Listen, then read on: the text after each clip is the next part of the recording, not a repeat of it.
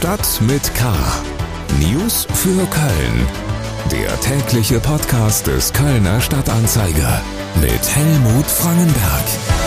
Herzlich willkommen zu Stadt mit K. Das ist die Folge 115 unseres täglichen Nachrichtenpodcasts. Die gute Nachricht zu Beginn. Im Einzelhandel fallen ab Samstag alle Zutrittsbeschränkungen weg. Die Maske wird künftig der zentrale Schutzmechanismus beim Einkaufen sein. Die Ausübung von kontaktfreiem Sport im Freien soll wieder unter der Maßgabe von 3G möglich sein. Das sagte Ministerpräsident Hendrik Wüst im Landtag. Aufgehoben werden ab Samstag auch alle Beschränkungen für private Treffen, wenn alle, die da zusammenkommen, geimpft sind. Heute in Stadt mit K Millionen für Hausbesitzer, Stadt investiert in Klimaschutz. Studie über Langzeitfolgen, Kölner Uniklinik forscht zu Corona. Silberner Bär für Kölnerin, Komikerin gewinnt bei Berliner Filmfestspielen. Schlagzeilen. Köln ist am Donnerstag ohne größere Schäden durch die erste Sturmnacht gekommen. Verletzt wurde niemand. Einige Straßen waren zeitweise gesperrt und es kam zu Problemen beim Bahnverkehr. Wegen der Sturmwarnung waren alle Schulen geschlossen. Auch am Freitag ist mit viel Wind zu rechnen. Die Stadt hat das Südstadion gesperrt, sodass das Ligaspiel von Fortuna Köln gegen den Bonner SC abgesagt werden musste. Kardinal Rainer Wölki verliert immer mehr an Rückhalt. Nach Informationen des Kölner Stadtanzeiger soll sich sein engstes Beratergremium fast einhellig gegen eine Rückkehr ins Amt als Erzbischof von Köln ausgesprochen haben. Dem Erzbischöflichen Rat gehören hochrangige Kirchenvertreter an. Die Vertretung der katholischen Laien hat sich bereits seit längerem gegen Wölkis Rückkehr ausgesprochen. Der Kardinal ist zurzeit zu Gesprächen in Rom. Bislang gilt die Ansage, dass seine Beurlaubung an Aschermittwoch endet und er dann als Erzbischof nach Köln zurückkehrt. Nach dem ersten FC Köln haben auch die Kölner Haie beim Oberverwaltungsgericht gegen die Corona-Beschränkungen geklagt. Mit einem Eilantrag wollen die Haie durchsetzen, dass mehr Zuschauer in die Längses Arena dürfen. Das Gericht soll die Corona-Schutzverordnung des Landes auf ihre Rechtmäßigkeit überprüfen. Nach den neuen Vorgaben sind nur 4000 Zuschauer zugelassen. Die Kölner Eishockeymannschaft ist noch viel stärker von den Zuschauereinnahmen abhängig als der erste FC Köln.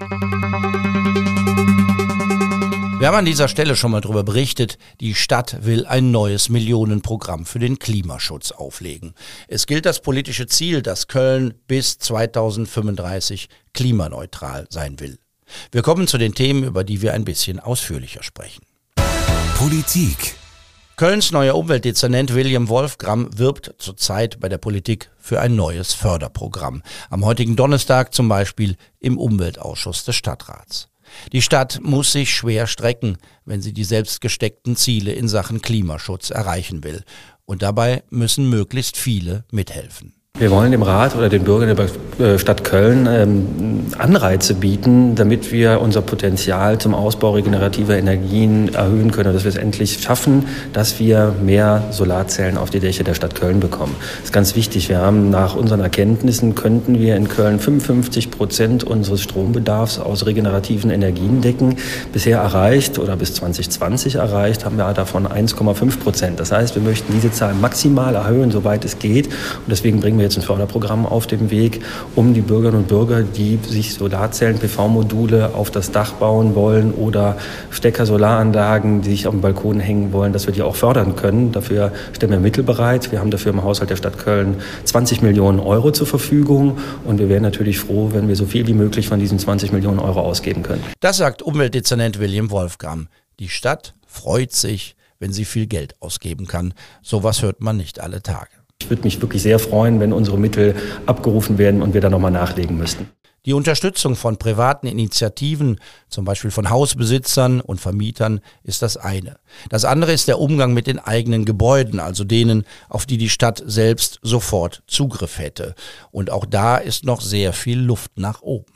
Wir haben natürlich auch vor, dass wir alle möglichen Flächen, die wir selbst zur Verfügung haben, auch genauso, wie wir das jetzt Anreize schaffen für Private, dass wir die auch mit ähm, PV-Anlagen bestücken. Zum Beispiel haben wir identifiziert jetzt im ersten Schritt mal 105 Flächen Kölner Schulen oder auch weitere Dachflächen, die wir jetzt gemeinsam mit der Rheinenergie auch mit PV-Anlagen bestücken lassen wollen. Aber dazu werden wir immer weiter auch die Flächen von, die der Stadt Köln gehören oder auch unseren Tochtergesellschaften, damit wir da vorankommen und die Potenziale zum Ausbau der regenerativen Energien weiter erhöhen. Man kann davon ausgehen, dass der Stadtrat den beiden neuen Klimaschutzprogrammen in seiner Märzsitzung zustimmen wird.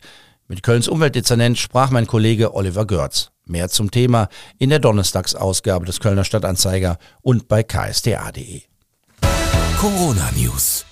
Tausende Kölner, die mit Corona infiziert waren, bekommen in diesen Tagen Post vom Kölner Gesundheitsamt. Sie werden gefragt, ob sie sich an einer Studie über die Langzeitfolgen beteiligen wollen. Beyond Covid-19 heißt die Studie auf Neudeutsch. Die Kölner Uniklinik und fünf weitere Unikliniken des Landes beteiligen sich. Mein Kollege Paul Groß aus der Lokalredaktion des Kölner Stadtanzeiger sitzt jetzt hier im Studio. Paul, um was geht's da bei der Studie genau? Also in der Studie geht es den sechs Unikliniken in Nordrhein-Westfalen darum herauszufinden, was eine Corona-Infektion langfristig mit den Infizierten macht. Und da geht es jetzt nicht nur um dieses klassische Phänomen Long-Covid, sondern auch ähm, um medizinische Aspekte, die vielleicht gar nicht unmittelbar wahrgenommen werden von den Betroffenen, aber trotzdem relevant sind die Infektiologin Clara Lehmann, die das Ganze von Köln aus betreut, ähm, hat uns gesagt, es kann sein, dass Patienten gar nicht merken, wenn ihre Lungenfunktion durch Covid langfristig eingeschränkt ist oder wenn sie nach einer Infektion Herzprobleme haben. Und es geht in dieser Studie jetzt eben darum herauszufinden, ähm, was Infektionen ähm, mit Menschen machen, ähm, ja, bei denen sie vielleicht äh, erstmal gar nicht wirklich bemerkt wurden oder gar keinen unmittelbaren Schaden angerichtet haben. Geht es nur um körperliche, also organische Folgen einer Corona-Infektion? Nein, es geht äh, tatsächlich auch um psychische Probleme. Das ist äh, sozusagen zweigleisig. Ähm, es werden zwar nur Infizierte äh, in dieser Studie ähm, untersucht, die das Virus schon hatten, aber äh, in dieser Gruppe wird dann auch untersucht, was es für psychosoziale Nebenwirkungen sozusagen gibt. Ähm, und da hat Clara Lehmann uns auch gesagt, für mögliche kommende Pandemien, hoffen wir mal, dass es die nicht geben wird, ähm, könnten vor allem die psychosozialen Erkenntnisse wertvoll sein, äh, denn ich kann mir vorstellen, Zitat, dass man bei neuen Erregern nicht mehr dazu übergehen würde, junge Menschen quasi einzusperren. Zumindest wollen wir herausfinden, was das möglicherweise für Folgen hat. Und äh, diese ähm, Infizierten oder äh, Genesenen werden jetzt eben über vier Jahre begleitet und bekommen regelmäßig ausführliche Untersuchungen, ähm, einmal im Jahr einen Rundumcheck und auch zwischendurch immer Gespräche mit Ärzten und Psychologen und ähm, die werden jetzt sozusagen in diesem Projekt äh, langfristig begleitet. Herzlichen Dank, Paul Groß, über eine große neue Langzeitstudie, an der sich die Kölner Uniklinik beteiligt. Mehr dazu in der Freitagsausgabe des Kölner Stadtanzeiger. Kultur. Ich bin ja so ein Dekomädchen. Ne? Ich dekoriere ja sehr gerne. Und Silber kann man gut dekorieren. Das passt. Also ich glaube, der findet seinen Platz. Das sagt Meltem Kaptan auf die Frage, wo sie denn nun ihren silbernen Bären hinstellen will.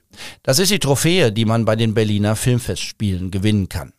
Die Kölner Komikerin wurde für ihre erste große Hauptrolle in einem Kinofilm ausgezeichnet. Sie spielt mit in dem Film Rabia Kurnas gegen George W. Bush und zwar in der Rolle der Mutter des Guantanamo-Häftlings Murat Kurnas.